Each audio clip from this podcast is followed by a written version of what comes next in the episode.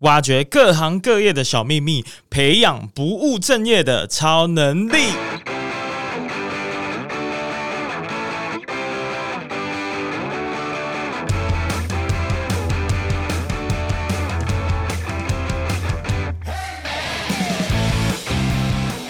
所以，我刚刚有讲到，就是我们两个共同目标，但是做法不同。我觉得这件事情是好事。为什么？就像可能大家都知道，我对于我自己的工作原则或是工作的效率是非常要求的。但柚子并不是，柚子是乐天派，你知道吗？就是我享受这个过程的当下，就是我一开始就觉得，天哪，在干嘛？我该把这件事情给我解决掉。可是你会发现这件事情两个就是互补的，所以我在工作处理事情上面，我会很苛求。但是他在，所以这几天来高雄，就是觉得怎么样？高雄吗？我就很喜欢南台湾啊！真的啊？那你有去过哪些地方吗？高雄吗？对啊，这两天特别去哪些地方？其实我就是因为昨天下午演讲完，然后晚上回去跟亲人吃饭，然后今天就去吃了一个鸭肉蒸，然后再去博二这样。因为其实博二上次还是五年前，我觉得变蛮多的。哦，真的吗？对对对对，那我就很幸运的。把你给直接抓过来录音，对，很会利用。我觉得这个特别好，就是哎、欸，就是因为最近在做 podcast，所以刚好来看一下南台湾的 podcast 的，就是怎么样去经营自己的一个小小的录音室。可是我觉得非常棒，比照片来看起来大很多，而且更舒适。对，那就表示我们照片拍的很有问题。没有没有没有没有没有，就 Lazy Corner 可能只已经到台北而已啊。可是我觉得整个装饰跟整个场地的感觉，呃，我们的声音照咖获胜。啊，谢谢谢谢 啊，没办法，我们照咖就在南部嘛，所以整个整个物价地价，整个就是比较便宜，所以我们就直接开放大家使用。包括外面，其实我们刚刚在外面吃饭聊天了很久，对，那也空间都蛮大的，所以顺便置入一波。那今天主要 今天主要呢要开始我们的节目，坐在我对面呢，呃，听到这个声音，我觉得算是蛮辨识度蛮高的，因为你的那个讲话的语调啊，还有你的节奏啊。啊，有够快耶！真的假的？所以，我们今天就是一个密度高度输出。对，希望我可以呃 hold 住。可以的，可以的，可以的。我们来正式欢迎我们的来宾雷蒙。耶，Hello，各位威廉的听众们，大家好，我是雷蒙三十的雷蒙。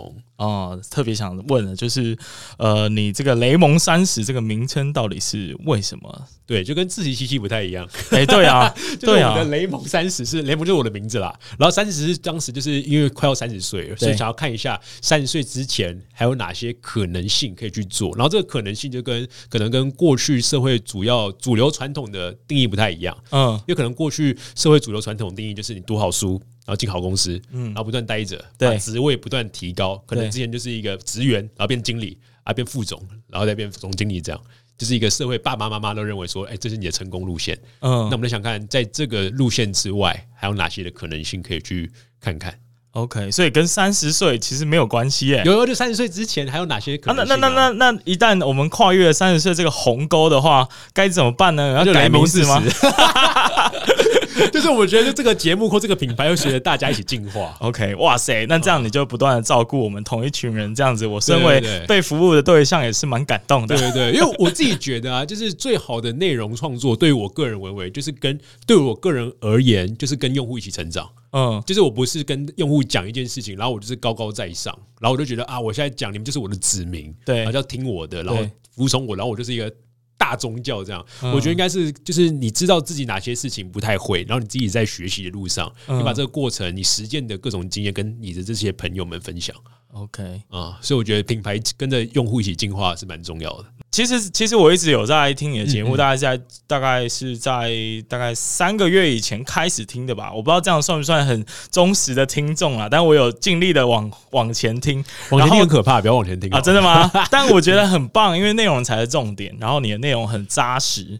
呃，虽然有时候会让我觉得呃有点同情柚子的处境，大家都这样讲啊、呃，有有有一点点，但是我我觉得还还 OK 啦，可以接受啦。那我其实最喜欢的节目呢是那个有一个观点叫做“凭什么跟为什么”，其实这是我一直觉得还蛮重要的观点，但你点出来了，所以我很想知道，就是你有这么多不同的观念的累积，是从什么时候？慢慢就是体悟到哦，原来我开始在思考这些事情，然后把它写出来。这样，我觉得我很多的点来自于，就是我可能会看蛮多的各种资料，嗯，然后因为我看完资料的时候，我自己对于一个知识的输入会有一个小原则，嗯，就是如果一个知识的输入没有办法为你所用，那它其实就是一个垃圾。哇，对，所以我觉得，如果你不能这件事情听起来就觉得很酷，可是你自己生活上没有办法用的话，我会觉得这件事情你干脆不要洗手。就是世界上这么多知识，不是所有知识你都要会，因为我们不是机器人。那我想特别谈一下这一点呢，因为呃，照你这样说的时候，难道我们在每一次接收讯息的时候，我们都要先判断有个 filter，然后去判断说，哦，靠，你这个是没用的垃圾资讯，所以我今天选择不看，是这样子吗？对，哇哦。就是我觉得基本上知识可以分两种啦，一种就是你真的要为之所用，这个基本上我觉得八二法则八成会是这样。就这些东西，我觉得跟我有关，然后我真的可以去实验看看到底这个原型或者这个模型靠不靠谱。对，在我身上会变成什么样的样子，这是八成的地方。另外两成就开眼界，嗯，就是你还是有两成，就是哦，你原来知道这个世界长这样，哇，原来有这样新的价值观，对，哇，原来支持死刑或者废死那些人是这样想的，就是这个东西是你两成。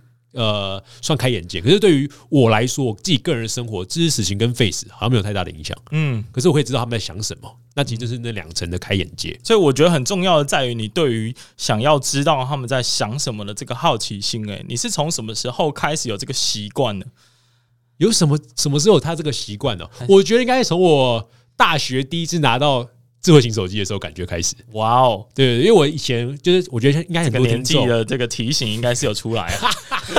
我觉得可能会有很多听众跟我一样啊，就是以前爸爸妈妈都会觉得说啊，读书最高，所以你就一直读书考好大学，人生才会成功这样。然后我一到我真的拿到手机，开始接触到各式各样的网络的生活了，呃，各式各样网络的生态之后，我还觉得 fuck 根本就不是只有读书一条路啊，嗯，就世界上条条道路可以走往你自己想要去做的一种生活形式。就像我以前节目就里面。提了各式各样各种职业，对，就他做这件事情，就让大家知道说，原来你的职业道路不只有你的系所给你规定，你爸妈想象中的那个职业，嗯，对。但是呃，在考虑这样的情况啊，是不是到大学之前，我们都没有办法开开智慧啊？因为其实举我的例子哦，我跟雷蒙可能有类似的经验。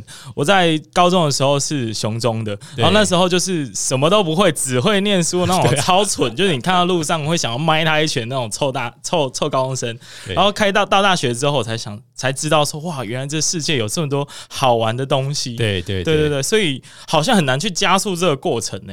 我觉得就是。我觉得现在新一代很很幸运啊，就他们很早开始接触网络。就我们刚刚讲说，我们大学拿第一支智慧型手机，一定很多人在催我们，就是说靠我国一就拿了，就是他们可能国一就开始四 G 无线上网。嗯，对。然后我们基本上是大学的时候才知道，哇，有 YouTube，有 Facebook，然后可以看到别人的生活，然后各种别人的生活的行为足迹会分享在网络上。嗯，对，对对，因为可能以前虽然我们国高中也有网络，可那个时候基本上都是一些资料。就是每个可能维基百科一件事情的正确答案是什么，嗯，你可以查得到，可你不会有太多大家的生活长什么样子在上面，嗯嗯嗯，对，因为那因为我们大概是大学之后，社群网站的开始爆炸，对啊，所以我自己觉得社群网站是一个推进我们前进的一个很好的工具，嗯，对，你可以看到别人的生活长什么样子，看到别人不同生活的可能性，嗯，可是有时候就会面临好像太多的资讯，对，而且。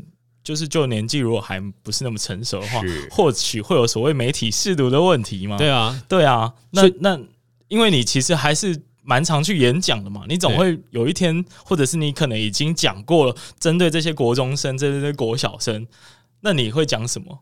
我觉得就是我会说，这个是一个最好的时代加最坏的时代，这是废话。因为最好的时代就是 他们可以有很多多元的价值观可以看到，就是他们知道说，你人生并不是只有你老师跟你爸妈的那个价值观，你还有其他你没他们没看到的，可是你可以去尝试的，这是最好的时代。但最坏的时代就跟威廉刚刚讲的，就是媒体试读，嗯，就是这么多的资讯，哪些到底是对你有帮助的，哪些就是你看看开眼界的，可是你要去尝试去识别的。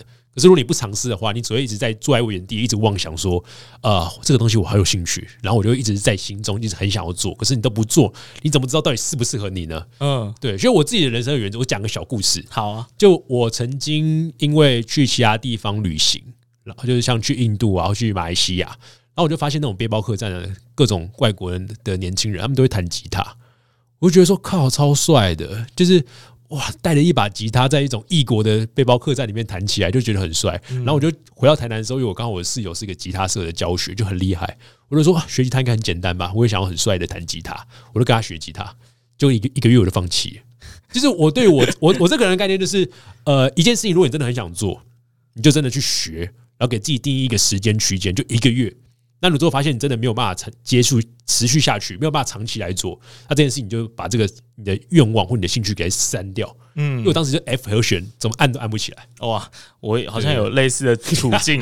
对，可是我觉得绝大部分人都是坐在原地上，就觉得说，我好喜欢吉他，我好想学吉他，然后都不行动。嗯嗯，嗯。那你怎么知道到底这件事情适不适合你，还是这个事情根本就属于你？嗯，那你不试，你就永远都不会知道。我觉得这个历程我有完全的感触诶，因为我其实也是呃，可能尝试到这个大学的禁果之后，对对，然后就开始疯狂的去试各种东西。可是同时间，因为我们选择变太多了，所以我们同我在那个时候其实也懵掉。我想说，我到底要做什么？然后我那时候看了一部电影叫做《Be a Yes Man》，嗯，他就叫你 Say Yes to Everything。所以我那时候就做一样的事情，所以才衍生出我后来的一套理论，就是我会觉得很多事情你都要去失败，所以要迈向成功的话，你最好提升你失败的效率，就让你可以不断的去尝试。对对对，就要一直去行动。对对对对、嗯、对，所以呃，其实刚回到我们呃最开始问的问题，其实在问说，哎，你为什么什么时候开窍？因为我原本的想象是你曾经呃写过文章，或者是到处演讲的主题是那个限制之下的无所限制，所以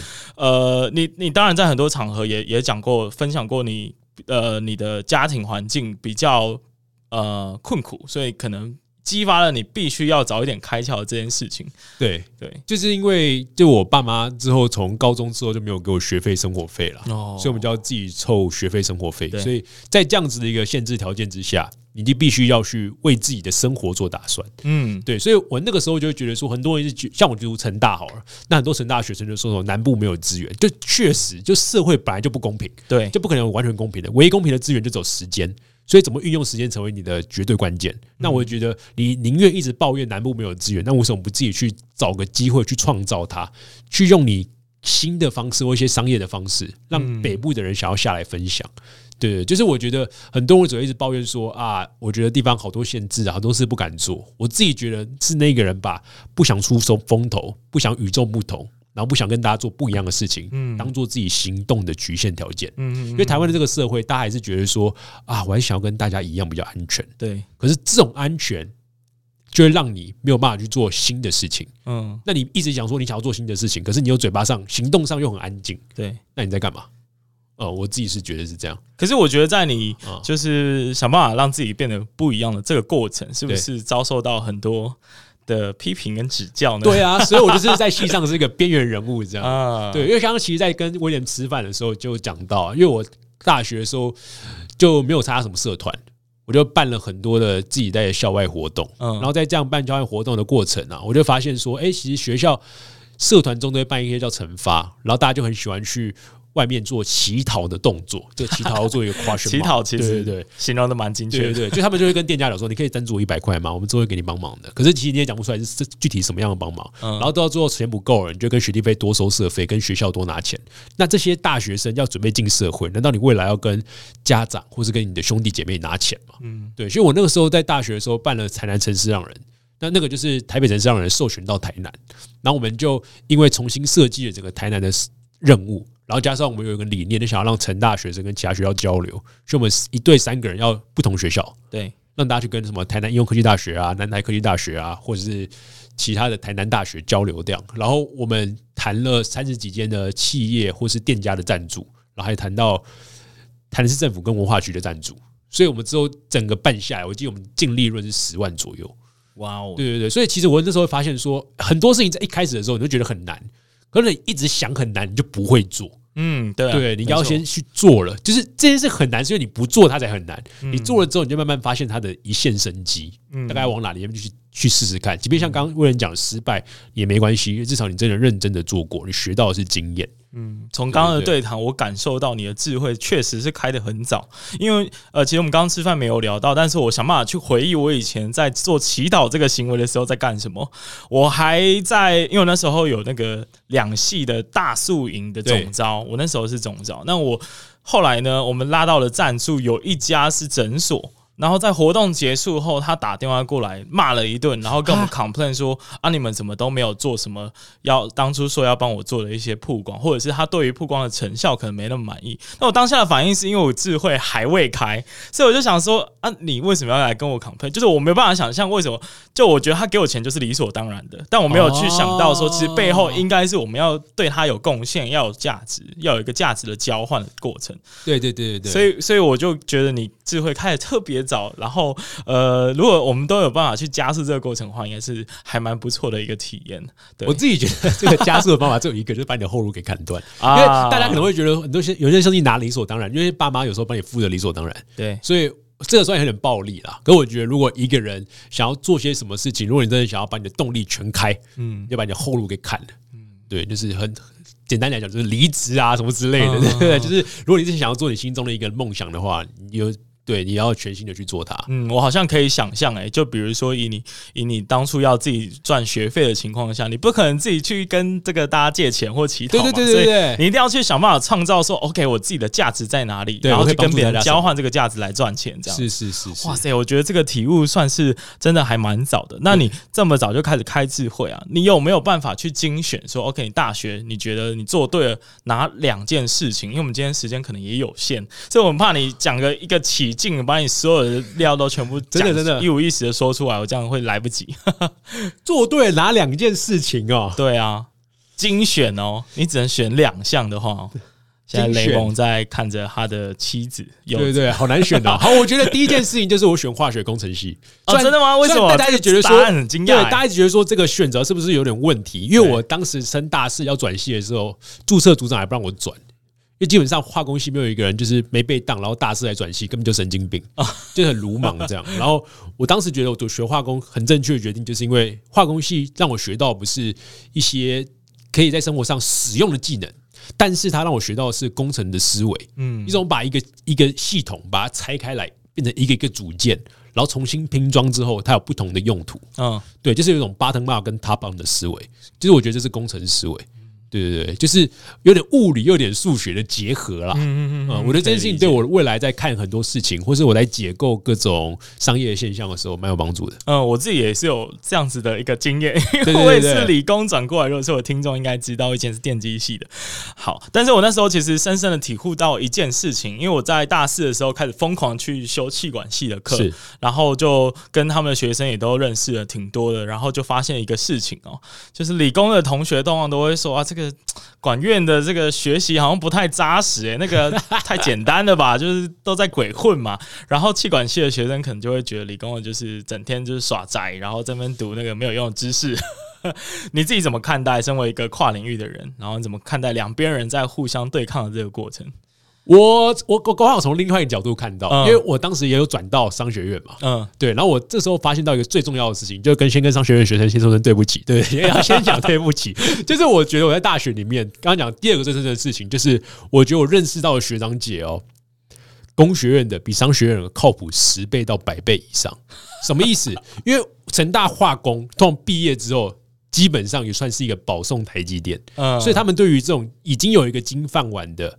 呃，未来是一个很清楚的，对，所以他们会怎么样？如果这些学长姐要离开化工系做自己想要做的事情，他们都会真的是全力在做。因为我有些化，我我我有一个化工系学长，之后去跑去做体育，就是自己去做什么铁人三项这些类似的，做得超级好，或者是有一个去做家教。也做了下下教，然后现在自己开一个自己的教育的组织，就是从他们身上中，我发现说，哎，他们在转变的时候真的是破釜沉舟。OK，这个这个角度还蛮特别的。然后，呃，我终于知道你为什么当时会 被大家讨厌。没有啦，但我看柚柚子的表情不太对哦，刚刚一直在那边催你这样。呃，大学的往事。OK，那那你讲了第一件事情，那你可以再继续分享你第二件觉得大学期间做的最对的事情之二。大学时间觉得做做最对的事情，我觉得是写文章哎、欸，我坦白说。可是写文章这件事情，在一开始的时候被学各种同学或者老师就是冷嘲热讽到不行哦，真的啊？对，老师很难想象为什么老师，因为就我不知道哪个白痴的，感觉要开始自己骂自己同学，对不起，反正我觉得他们不会听我的 podcast，反正就是他们就是有不知道是哪个同学，然后就跟老师讲说我在写布洛格，对，然后有一天老师上课的时候直接点名。因为我坐很前面，然后我坐前面，可是我考试又考得不够好，嗯，就是考试分数不高，然后老师讲说，听说那个侯志勋同学啊，就是你们最你最近好像在写很多网络上的文章，可是你坐这么前面，然后成绩又这么不高，现在花时间在写网络上的文章，那都是管那都是一类组或是文学院在写的。你工学院就好好读书，把你成绩先冲高，不要那些三心两意的做这些事情。嗯，就这样。所以我那时候觉得其实蛮难过的，就是我刚开始写文章的确没人在看了。那我就是刚开始的时候，就到还没有成就感的时候，就被老师或者同学打击。泼一个冷水，对对对。可是我后来就是因为真的有有所真的累积了蛮久了，大概累积了一年半吧，才慢慢有人看到我。那后来之后，就很多师长又开始跟我讲说啊，当时你写文章真的是做最正确的决定，哦、真的、啊，对，就都给他讲就好了。所以我觉得同一个同一个师长吗？不是同一个师长哦，不是同一个师长。OK，同一个师长真的太打他自己脸，对啊，对对对，就是不是同一个师长，可是就会让我觉得说很多事情，你一开始可能别人会冷嘲热讽你，可是你也没有办法持续坚持下去。那那个时候应该是你的事情说的算，而不是别人的嘴巴说的算。嗯嗯嗯，啊，那个时候让我感觉到这件事情。嗯，而且我感觉就是你也特别热爱某一件事情，所以在别人的打击之下，你可能也不会退缩。因为那个时候蛮真的喜欢，真的。那个时候我真的蛮受伤的。我说实话，就我大概回家大概沉浸我心情的两三天。嗯，第二天就弃笔。对对对，就我有一个很大的特性，就跟我就跟老跟我老婆柚子也是一样，就我们吵架基本上不会过一天。就我们真的如果吵架的话，就赶快两个人赶快去小小睡一下，然后起来之后就瞬间海阔天空。哦，乐天派的，对对对。像我那时候被老师就是被冷嘲热讽的时候，我那时候很伤心，就大家回家赶快平复心情，然后让自己赶快多睡几个觉。哦，我就觉得日子还是要过。隔天就那为什么隔天还继续就是开始写？因为你大可以去选择做其他的事情啊。对，可是就觉得先不要管别人怎么想，还是自己想要做。嗯，所以我觉得当你在喜欢一个兴趣的时候，你可以做到这一点。表示你真的热爱这个兴趣。哦，那如果这件事情是弹吉他，我可能就放弃了，对不对？就是因为弹吉他这件事情，只是我想象中我适合，但是我实际上我不适合。对，所以其实还是要做了才知道到底，对对对，到底你的热情有没有办法不怕任何的艰难这样子。对对对对。那我刚刚听到其实还蛮多的关键字的，比如说你蛮喜欢写作，然后我去呃，大家应该也知道你还蛮。到各处去演讲，嗯，所以你有很多的关键字在身上。为什么提关键字？就是因为我刚刚听解析大叔那一集，所以你们有对话这个过程有提到这个关键字。那这么多的关键字，你怎么去把它抓出来的？为什么我会这样问？是因为我觉得很多人他喜欢很多的东西，嗯，可是他问，呃，他他如果去问别人说，哎，你对我的关键字有什么样的评价？他说不出来，耶，因为他这个人太多标签，反而让他这个。人就没有特色了，嗯嗯，但你却可以把这些标签牢牢的贴在身上。你是觉得你怎么做到的？其实我觉得我们联盟三十第一季的标签也太多了，嗯，所以我们才要做第二季。就是我们当时为暂停，就是因为发现第一季的写有点太乱，就是讲的话题太多了，所以大家在看完整个节目的单集的列表的时候，会觉得说啊，这个好像讲好多东西，也不知道它主要到底讲什么。哦，对，所以我们之后的标签会聚焦成几个，可能就是艺人公司，嗯，加自由工作。还有数位游牧，对，就是这几个东西算是我们未来要做的。因为其实我们相信未来会有越来越多的个体的人以个体的方式工作着，而不会去仰赖着或进入在一个公司里面被受雇。OK，因为我自己过去在大学就是做这样的生活嘛。嗯，对对对，就是变成是我是自己一个人在外面，然后别的公司来找我合作的，而不会去可能我朝九晚五在这个公司里面。OK，对，然后我觉得在。这个关键字的经营下，台湾有些人正在做这件事情，可是我觉得不多。嗯，那那这个对我来说算是一个蓝海了，嗯、就是我我也比较能做，因为它就是真的我个人的经验。那你可以稍微介绍一下什么叫做数位游牧吗？数位游牧就是带着电脑到处工作。OK，简单的工作，这个很难想象。对，因为我最早开始听到有人实际在我面前开始做这件事情是 Zoe。就是左边茶水间，对，因为他他就有蛮常在提到远距工作的概念，是是是，对。但是对你来说是很久以前的事情，就开始在知道，而且开始在执行这样子的一个工作形态，耶。对，因为其实我大学虽然我说我开始在演讲嘛，自己讲自己的课，自己写自己的内容。那有一天就是因为有一个韩商，就叫 Jendy，然后当时就是他们呃，他们很可爱，就他们那时候公司的负责人凯敏。就是应该，如果在社群上看，常会可能看到这号人物，因为他最近蛮常出来分享一些事情。然后他到台中的一个大学上了我一堂数位云端工具课的课程，然后他还是个假装学员的身份，因为他其实长得蛮像大学生，就长得很年轻，然后他还穿一个帽 T，然后坐在底下，我以为他是大学生。就我讲完课的时候，上来给我递名片。他说我是 Jendy 的负责人，然后我觉得你讲的非常好，你要不要加入我们公司做外包？所以从那个时候开始，我就开始做远距工作，因为他办公室在台北嘛，我人在台南，然后我们总部在韩国，对，所以我们就去开始写一些内容行销啊，整个把台湾区的营运方针去做修正。嗯，对对对，所以那个时候我大概是大三的时候开始远距工作，一路到了大五。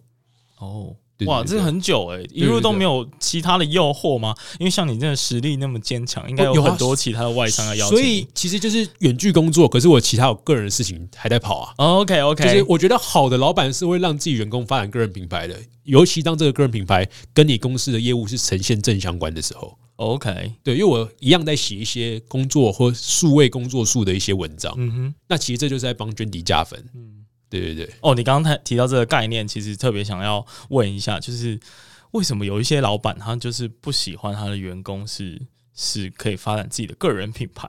我觉得可能不是有一些，应该是绝大部分。啊，对啊，绝大部分。对对对，就我的想象就是，老板就会觉得说，哇，你那么多时间，那应该你要更多的工作在我的正职上，而不是你去发展你的个人品牌啊。对啊，就是台湾的老板很多的时候会有一种不信任，可能像过去有一种工业思维，嗯，就会觉得说。工人就是要在生产线上，嗯，然后专心做好手上的事情。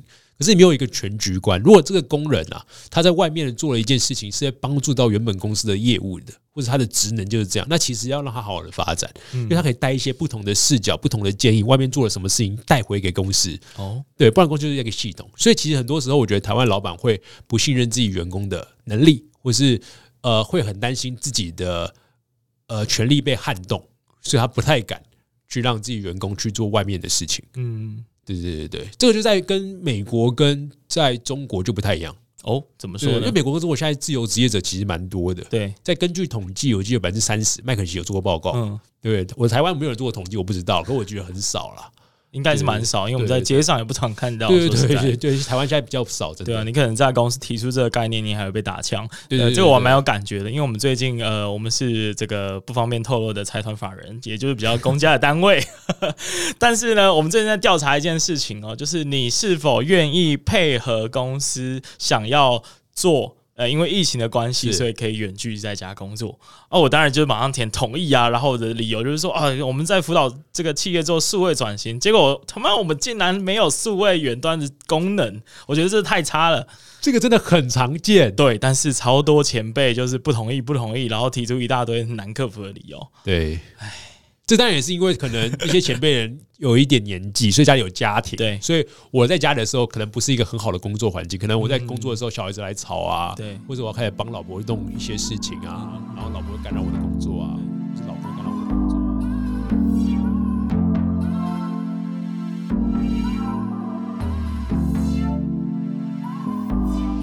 现在是一个中场休息的时间啦，然后呢，呃，请容许我跟 Irene 出现一下，然后在这边跟大家介绍一个我们接到的业配。太好了，耶！这做节目很辛苦啊，所以麻烦大家不要快转哦，我们把它用心听完。今天要介绍的团队呢是考交设计工作室啊，那不不瞒大家说，大家应该也发现我们的 logo 已经换新了。对啊，很可爱，上面有一个小超。人，对，这是我请他帮我特别设计的感觉，然后就在各种地方管道都找了一遍哦，其实都没有太满意啊，要么就是价格的问题啦，很贵啦，要么就是呢这个设计的初稿不满意，所以其实我是在虾皮上面找到他们的，很特别吗？对，很意外。呃，我觉得他们的服务流程蛮特别的。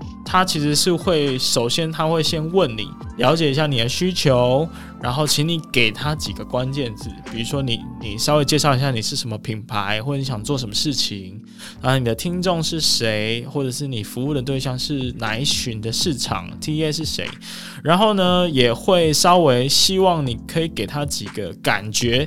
好像我我就很明确啦，因为我是不务正业的超能力，所以我就提出说，哎，我想要有个超能力的感觉，能不能呈现这样子，有点呃有点厉害，然后有点发挥那种很强壮的感觉啊，maybe 很有速度感，然后有点夸张的风格，很大胆的颜色这样，然后呃我特别有提，因为我 IG 其实那时候已经是用红色蓝色的板子了。啊，所以我就提供我的 IG 给他参考，就是说我想要类似这样的配色。那很快的呢，他就提出了他的设计的初提案，然后画了一些草稿，然后呃，包括他怎么去设计的这个概念跟过程，他都写出来哦，这就我觉得真的很用心的地方。对啊，对啊，他会把他为什么这样设计都讲出来，然后让你去参考，然后看你喜不喜欢，然后就呃不断的跟你去。做很详细的沟通的过程，所以蛮推荐大家可以去搜寻一下。就是如果你有 logo 设计的需求，或者是平面设计啊、插画设计、包装设计，都可以去找这个团队来帮你搞定一切了。那联络的方式就是去 IG 搜寻考交了，或者是 Facebook 搜寻考交手科章都可以。那我也会把这样的资讯贴在节目的贴文里面，欢迎大家去。找一下，那我们下段的访谈就准备继续下去。嗯，我们接下来来探究一下你在北京闯荡的那一段日子好了，因为我知道你是呃跟柚子结婚之后，然后就去北京工作了嘛，是可以这样说吗？对。那为什么当初要去北京？这个决定是怎么做出来的？当初去北京其实讲蛮久的，就我们两个在一起之前，我就讲说我要去北京了。哦。对对对，我，那时候就有一个这么这么宏观或者是远大的目标，因为你那时候在也没有很远大，对啊，因为我我为什么会这样提出来呢？就是因为你在 Jendy 做的好好的嘛，那你就想理所当然，我如果做的更好，我是不是就去韩国工作或者去总部嘛？那这个这个连接是怎么产生的？到就是到北京工作这件事情，因为我自己还是觉得，呃，当现在大家看到中国大陆现在发展这么快啊，然后又讲同个语言。那我其实也蛮喜欢他们的内容，因为我看很多内容嘛。嗯，我自己觉得中国中国的内容有些东西其实更扎实一点。哦，对。对，然后我也想要知道他们互联网发展又很快。然后 Jendy 我自己认为我告一段落，因为我当时和和我们台湾区负责人开始慢慢让我们的 Jendy 的台湾的算分公司由亏转盈嘛，那你慢慢的有一些很好的商业模式跑出来，蛮稳定的。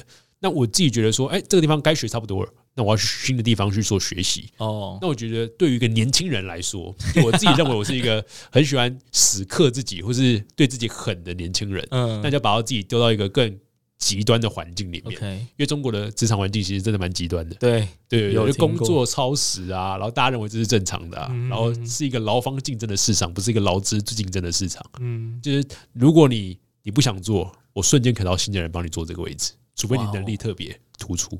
其实我们刚刚其实，在吃饭的时候有稍微聊到这个过程。对。然后，因为我其实过去有在北北大交换过。对。然后我那时候就觉得说，哇塞，这个生活的步调有点快诶，因为他们的争夺跟抢夺不止发生在公司里面，他们连在路上就是走路都要用竞争的，然后上 上高铁，然后下高铁那个车厢大家都要竞争，很可怕诶。连我在那个要叫个面，我都要很大声的服务员。哇，这个很有那个当时的那种感觉。对啊，因为因为我真的。就是很有礼貌的跟他举手，然后他还看到我，他就直接给我这样走过去，哎，对对，然后我就觉得 shock 到，原来他们就是因为，呃，他们所谓的狼性，就是因为他们真的什么都要用挤的，因为太多人了。对，我想应该是这样，然后连他们的工作啊、机会啊也都是这样，所以你那在那时候啊，你体悟到最大的感受是什么？我学到最大的感受，我就拿跟拿跟台湾来个小类比好了，就是不一定是全部，因为其实北京刚刚回头来讲，刚刚可能威廉讲说他们生活上非常的呃抢夺啊，或是有大家所谓的那种狼性。我觉得某部分来说，是因为台湾是一个非常非常幸福的国家，嗯，因为台湾的薪资水准不会到差异非常大，就是可能会有些人赚很多钱，就像嗯我们知道一些地主啊什么之类的，可是大家至少不会饿死。就我们最低薪资可能要二三班二三八零零，大家觉得还算少。可是你可以知道，如果在北京的话，我之前看到他们一个连锁火锅店的服务员，就刚刚顾人讲的服务员，可能月薪在一万五，哇！然后北京的房价可能是台北的两到三倍，这样子怎么生存呢？对啊，超夸张！像他们可能要住在一个地下室，然后三四个人住在一起，然后全部都很贴。就很夸张，所以我们在网络上看到那个文章里面写的都是正确的吗？就是觉得有部分是这样子，可是也有一部分真的是过了荣华富贵，就是他们的标准差很大。嗯，会赚钱的非常赚，就是很大部分超会赚。像像我们自己的互联网公司，我们基本上我们团队啊超夸张，我觉得他们奢侈到不行，可是他们已经很习惯。他们可能每天都会订一个是超过一百二十块的珍珠奶茶，在喝台币，哇，就当水在喝。哇塞，对，可是你会看到。外面有一群人，就是服务员，他们可能一个月领一万五台币。嗯，所以这个差异是很大的，就很夸张。哎，都是普通人，哎，都是上班族。嗯哼哼哼，就是，所以你就特别喜欢这种竞争很大的环境嘛？对，对，所以其实也对啊，就竞争很大，所以你才知道要让自己不断的精进，然后把自己的生产力啊，或者工作效能提高。嗯，对，对，对。通常这在这个环节哦，就是我会想要更延伸两个问题。第一个是，万一你的伴侣不是这样子的人怎么办？哦，我觉得这个没有关系诶，因为其实我自己曾经分享过什么朋友的模型啊，我就讲到，就是生跟一个人成为伴侣最重要的条件是有没有共同的目标。哎，是对，如果我们两个共同目标，可是做法不一样，没有问题，因为这其实就是互补。对，就我跟柚子最大的共同目标，就是我们希望有朝一日可以开一个空间，不管是实体还是虚拟的，然后让各种的自由工作者，就是大家带着彼此的技能来互相交换。OK，你会做设计，我会做城市，你会做行销，你会做业务开发，我们互相合作。可是我们彼此不是雇员。我们用合约的方式，以专案的方式流动的合作者，嗯，大概是这样。我觉得讲到这里，我就整个热血沸腾，我整个兴奋起来，因为我之前其实没有听过柚子有这样子的目标，或者是你们呃夫妻有这样子的梦想。对，因为你们现在在做的事情完全围绕在这个核心价价值上走，包括你们未来要开一个空间，也是要服务所谓的超级个体或者是生活黑客，让我觉得非常非常的这个令人兴奋诶。所以我刚刚有讲到，就是我们两个共同目标，但是做法不同。我觉得这件事情是好事。为什么？就像可能大家都知道，我对于我自己的工作原则或是工作的效率是非常要求的。但柚子并不是，柚子是乐天派，你知道吗？就是我享受这个过程的当下，就是我一开始就觉得天哪，在干嘛？我该把这件事情给我解决掉。可是你就发现这件事情两个就是互补的，所以我在工作处理事情上面我也很苛求，但是他在处理人上面就非常的比我还要。好很多，就是很细腻，这样，这个我感受得出来。对对对，就变成是 有些事情我擅长的我自己做，对，那我不擅长的给他做啊。对，所以我们有共同目标在追寻，可是，在过程在跑步的路上做法不同，这很棒。就像马拉松一样，有些人负责跑步，有些人负责递能量包。对，嗯，我觉得就是我们两个合作无间，这是最重要的。至少我们的目标是一样的。这这这很难想象，因为通常水跟火是不融的，但是你们现在却，呃，我不知道是勉强还是还是真的很真诚的，就是继续交织在一起。对对对对，但是做法不同的时候会吵架，可是这个我觉得还好，因为大家都知道我们是为彼此好。对对，对，而且你们睡醒就忘记了嘛，对对，对，就是刚刚讲到的好处。对，我觉得大家很多时候情侣会吵架都是目标不同。对，就是可能想说啊，我现在想要去台北工作啊，我就想要留在高雄，这绝对完蛋哦。嗯，我老实说，我有遇过这样的情况，有没有？对啊，这种就叫目标不同，因为他就是自己想要做的产业，或者想要待的城市，或者想要的生活的样貌是不一样的。这个绝对完蛋！我相信大家如果有这个经验，就知道想到自己的前男友或前女友了。哎，就不是现任。如果现任的话，你可能要紧张一下，开始爆冷汗。没错，是的确是这个过去的发生的事情。对对对。好，那我们赶快这个跳过这个尴尬的 时刻。对啊，我是特别想问第二个问题，就是你会不会觉得你活得太赶、太苛刻啊？就人生有必要活得这么紧张、这么累吗？对，所以我才觉得我要做来做自己想要做的事情哦。因为我觉得，如果你的现在这个人生的累，是因为在追求自己的目标，我觉得累的值得。但是你在公司里面为了老板的脸色累，我觉得你累的太不值得了。哦，同样都是累啊。当然要选一个舒服的，对，就是爽的。就是我 我没有想要就是赚可能五六亿啊，要当个世界首富，当个比尔盖茨，这疯了。就以前小时候我们可能都有这样的梦想，就觉得啊，我们就要改变世界啊，贾伯斯好帅啊，什么之类的啊，马克扎克伯好棒。对，没有，我真的觉得说我只要服务好的可能一千个人，嗯，那我在我自己的小生态里面，我跟我老婆过了快乐的日子。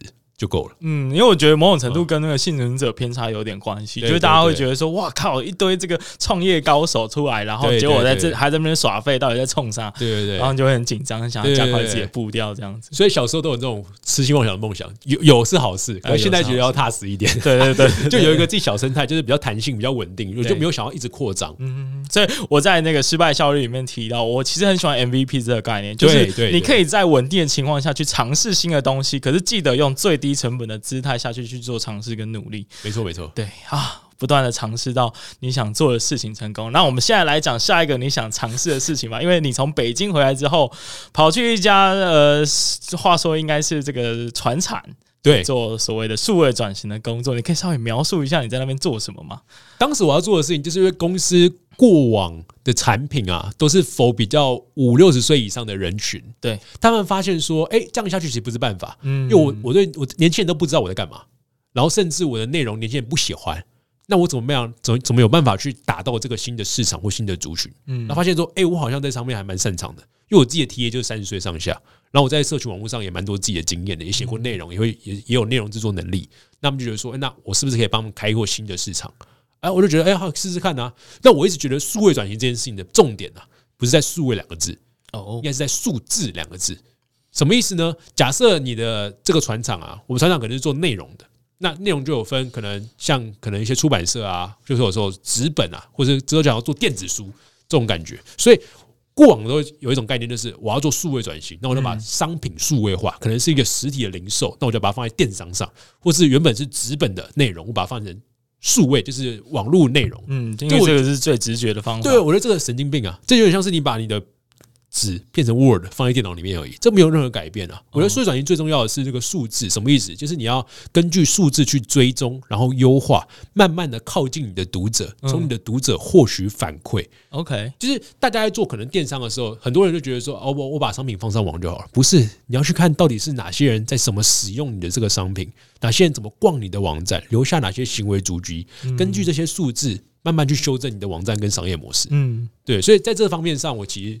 啊，蛮吃力的，因为其实很多的老一辈的前辈就觉得说啊，为什么要看这些行为足迹啊？我就放上去不就有事，放上去就会有人来看。嗯，那你现在就开个粉砖，你就变成粉砖达人了，这怎么可能？就是你要怎么样去让跟你的用户更近一点？嗯，然后怎么样去做一个很好的追踪，然后去不断的去优化你的产品。就像我们自己做联盟三十也是一样，所以我第一季其实没有太多的宣传，因为我觉得我第一季如果有一百个忠实听众，然后我好好的透过他们的反馈。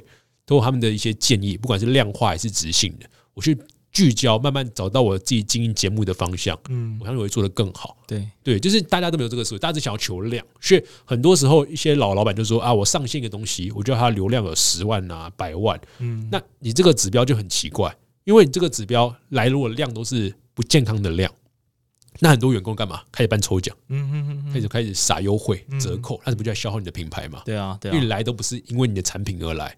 而是因为你的促销、你的某个好处而来，那他待了，他其实就走了，他留不下，他不是个名单，他不是个会员。OK，对我我觉得你讲的还还蛮现实的，而且也蛮残酷的。是，而且其实我我的工作其实呃某种程度会遇到一些需要帮政府去做产业的推动啊，然后或者是政策的辅导啊。那其实我们很常遇到，因为我们比较偏工业，然后台湾不是很喜欢喊工业四点零智慧制造嘛。但是其实大多数的呃或者是传统产业，他们其实连基最基本的数位化都还没开始做。那制数位制造是很后面很后期的事情了，你必须要先有资讯嘛，你现在有资讯，你才能从资讯里面去分析嘛。但是连资讯都没有的时候，你应该要先装个 sensor 在上面，你才会有所谓的资讯一跟零出来。对，所以我觉得大多数人都还没有办法达到那一步。那你觉得像这样子的情况啊，有一个很大的鸿沟，或者是你要怎么克服这个数位转型的难题？你觉得台湾老板应该要做什么？我觉得简单来说啊，就是数位转型这件事情，很多人觉得说啊，我自己现在员工没有数位思维啊。我跟你讲哦，会嘴巴讲说啊，我想要学数位思维的人，基本上就真的没有数位思维。所以你基，所以你基本上要干嘛？基本上就是你真的要信任赋能给新时代的人。可是呢，基本上老公司做数位转型两大问题，第一大问题就是老板不愿意改指标，嗯，所以当他没有愿意改整个事业群的各个总经理或是各个中阶主管的身上的指标的时候，谁会想做新的事情？对，因为你的指标是旧的事情啊，所以我在做旧的事情的时候可以如鱼得水，因为我擅长，我喜欢嘛。可是这对于公司的长期来看，绝对是有问题的，因为你要做数据转型，就是为了未来可能发生的风险先去做管理，嗯，操作数据转型。好，第二个问题。就是你不愿意让新的年轻人去负责，或是授权给他，嗯，也就是我自己觉得，一个老板要做的其实叫做风险决策，或是战略决策。我要做的事情是一个大方向的事情，跟大家往哪个方向走，我往哪个方向做。但是业务决策其实给前线的同仁，OK，就具体上要怎么做一件事情，怎么去抓这个指标，指标怎么去迭代，是要给前线的同仁。不是啊，很多老板都喜欢怎么样？林北做战略决策，我还要管你怎么做。嗯，战术跟战略他都全包。对啊，莫名其妙，你又不是做事的人。嗯，就是你可以跟大家讲说啊，我的食材要用什么什么什么，可你不要决定我用什么料理。嗯，对，就是这件事情很扯啊。嗯，就是我一个公司创办人，我就可以决定说我要用什么样的食材，因为这是个文化。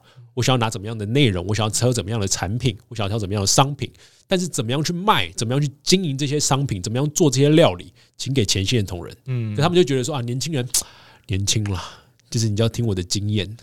我这个产，我在这个产业二十年了，你们怎么会自己想要做自己的事情呢？我们的经验才是正确。那你就这样讲，你又想要找新年轻人，谁会留下来啊？嗯，所以很多现在现在越来越多年轻人可能进了一些老公司之后，可能待不到一年就离开了。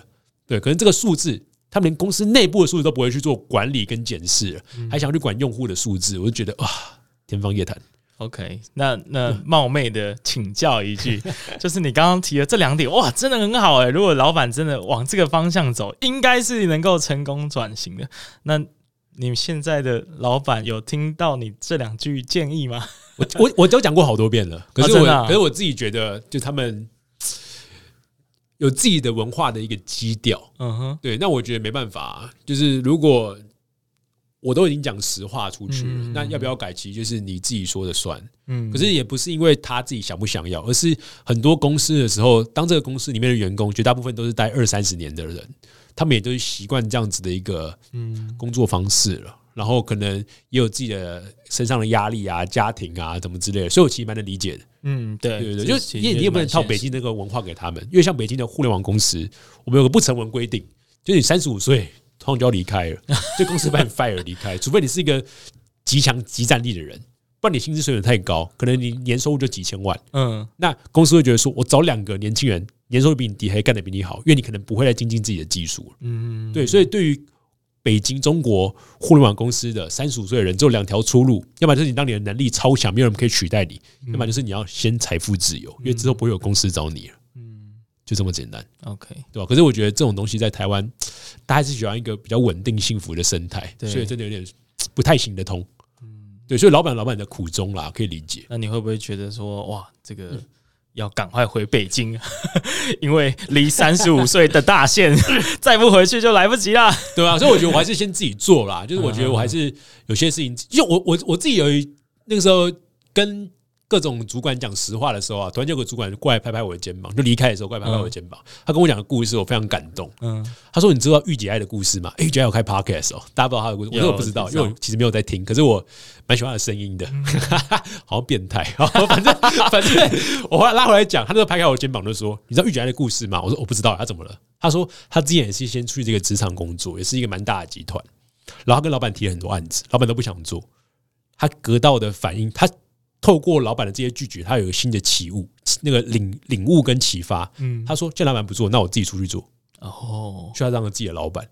哦，这是一个蛮不错的概念呢。对啊，因为你你就发现他注定是做不了，呃，不想做这件事情，那你代替他做，你就可以成为下一个他。对对对对，所以，我那时候他跟我这样讲，就说：“嗯，这是要告我告诉我要离职了吗？” 对对，就是我觉得这个是某种见解，可是我觉得蛮好，因为其实呃，我还是适合自己 handle。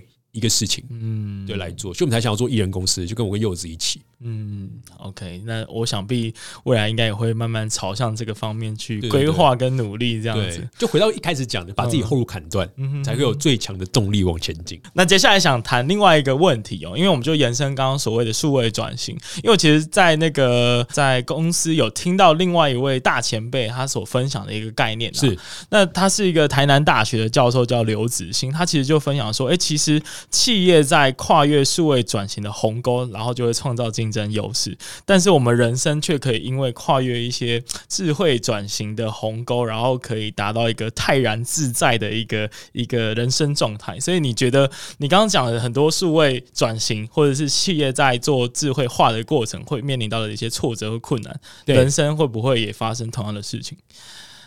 人生会不会发生你同样的事情啊？就我讲一个呃。我我很喜欢一句话，罗罗振宇讲的。对，他说：“人的成长啊，不是向好，是变得更加复杂。” OK，他说：“人的成长就像是你自己主观世界有一条线，然后对面是一个客观世界，中间有一条鸿沟，你掉进去了，因为你自己认为跟外面世界是不一样的嘛，你掉进去了，然后受伤了。你爬出来的时候，这个叫成长；你没有爬出来，待在里面非常犹豫，那这个叫做没成长。嗯，就是我自己觉得说，呃，你刚刚讲那个智慧的鸿沟啊。就像是一个你去不断去接收新的价值观的一个过程，嗯，就人在接收新的价值观的时候，总会迷茫，对，所以很多年轻人觉得说，我现在好迷茫，因为现在社会上好多元，各种声音都有，嗯，那你要做的事情就是慢慢的去了解不同的价值观，然后找到自己内心中的那一套，嗯，可是你不要像可能一些中年油腻的大叔们，就是只守着一个价值观，认为这个世界就是这样运行的，你就完蛋了。就是为什么会有爱因斯坦的出现？就是他不相信牛顿三大定律。就是牛顿三大定律就是那个时候物理的真理。对，因为全部的世界都基本上按照着牛顿三大定律运作。可是爱因斯坦就觉得，嗯，我都不相信这个价值观，可能还有另外一套。对，所以他也发展出了一套广义相对论。对对对，我觉得是这样吧。就是这个社会界好玩的地方就是这样。所以我在做的事情就是。当现在整个主流社会价值观说你要进职场，开始爬这个职场的年资金字塔，我先想想看，说有没有其他生活的可能，就像在威廉在做这种职业图书馆一样。嗯，对对对，我们在做的就是让大家看到，哎，原来这世界上有不同的生活的和工作的方式。嗯。那我就特别想问，就是因为我们刚刚有提到所谓的鸿沟嘛，包括在说服老板的过程，也有很多想要跨越但是难以跨越的障碍。但人生也是啊，你一定有很多的关卡，会觉得说，哦，我觉得这样做还是比较好。可是经过别人的提点之后，而你智慧开了，你通了，然后你的人生就升级了，变成二点零版本的雷蒙。你有没有这样的经验可以跟大家分享？我，我觉得我的经验，虽然说我会去询问一些前辈，或者是一些真的是让我。很喜欢或很欣赏的朋友，但听了这些意见跟经验，还是他们的故事之后，我的重点还是自己要去做。嗯，就是呃，已经不是怎么做的问题了，嗯，而是做不做的问题。就很多时候我们会听很多人的意见，来说啊，这件事怎么做啊？朋友 A 给你一个 A 建议，朋友 B 给你个 B 建议，朋友 C 告诉你不要做。所以，所以我觉得你要做的事情是 A、B 不要做，或是自己的一套 D，你要去做，才会知道说到底哪个适合你。嗯，就是你都不做的话，你永远都是在那个焦虑跟迷茫的过程之中。所以我觉得你要醒悟智慧，除了去听或是突然去看各式各样的故事之外，你要把自己放在自己手上，真的去实践出来。OK，对，我就是一个行动派啦。我觉得很多人都是一直在吸收，可是没有产出，就是很可怕。A、B、C、D 都做一次，对对对对对。可是很长，就是有那么多的选项，我们没有办法都做啊，一定有这种情况。就像你讲的 MVP 啊，哦。对不对？就是你要 最小可能可行性的去做，用一个灰度测试。对，这也是我在中国学到一个很大的一个启发，因为他们因为我们当时在做的产品就是我们 DAU 就日活跃用户可能就几百万，嗯，那我们不可能一上个功能就全部人都使用，疯了。对，就像 IG 一样，再推一个新的功能或 Facebook，觉得是给可能你的朋友有些人，哎，我更新了更新了没？我没更新哎，就这种感觉，因为他就是在被选定的，对那些更新的人。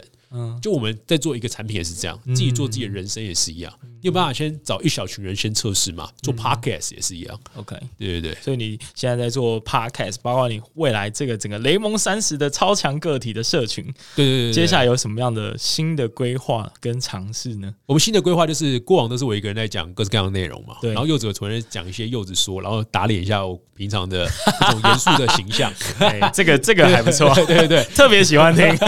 对对对，然后。之后我们就想要做一个夫妻创业日志，也就是讲艺人公司的单元啦。嗯，因为我们讲说，很多人可能开始是讲一些概念，艺人公司怎么做啊，知识点啊，然后一些很新的概念啊，让大家觉得很向往。我觉得我们不会去这样做的事情，我们就直接，我们两个就开始去申请一个公司。哦，然后在这个路上遇到各种挑战跟难关，我们讲我们的真实经验给大家，就是变成是我们从公司的开办第一天，就是找会计师啊、名字注册啊、跑内政部啊什么之类的，是内政部吗？还是经济部？我管你的，不知道，我现在真的不知道。然后我们就是这个过程遇到哪些难关，我们直接用 Podcast 的方式跟你分享。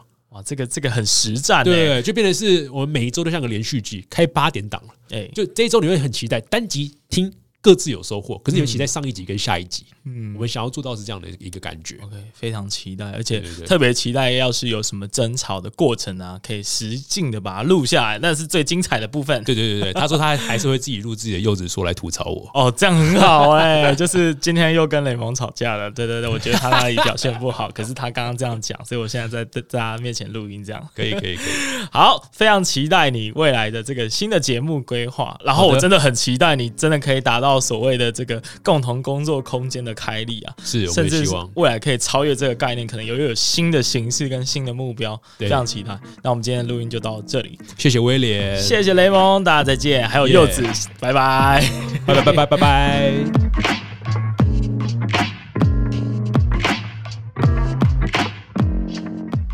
蛋姐，蛋姐，我知道。你很忙碌，正准备要离开这个节目去做其他的事情，但是请让我说几句话就好了。首先，非常感谢你收听这期的节目，但是同时我也要恭喜你，又跟着我一起多培养了一项不务正业的超能力。如果你喜欢这个节目的话，那我想请你帮我一个忙，你试着现在去思考，你有没有一个朋友正好非常需要这个节目的内容？如果有的话，帮我分享给他，也同时帮助这个节目可以让更多的人知道。那除此之外呢，记得到 Apple Podcast 去留言加评分五颗星。有任何的建议或想法，都可以到各大的平台去搜寻“不务正业的超能力”。那我们今天的节目就到这里，那我们下次再见，拜拜。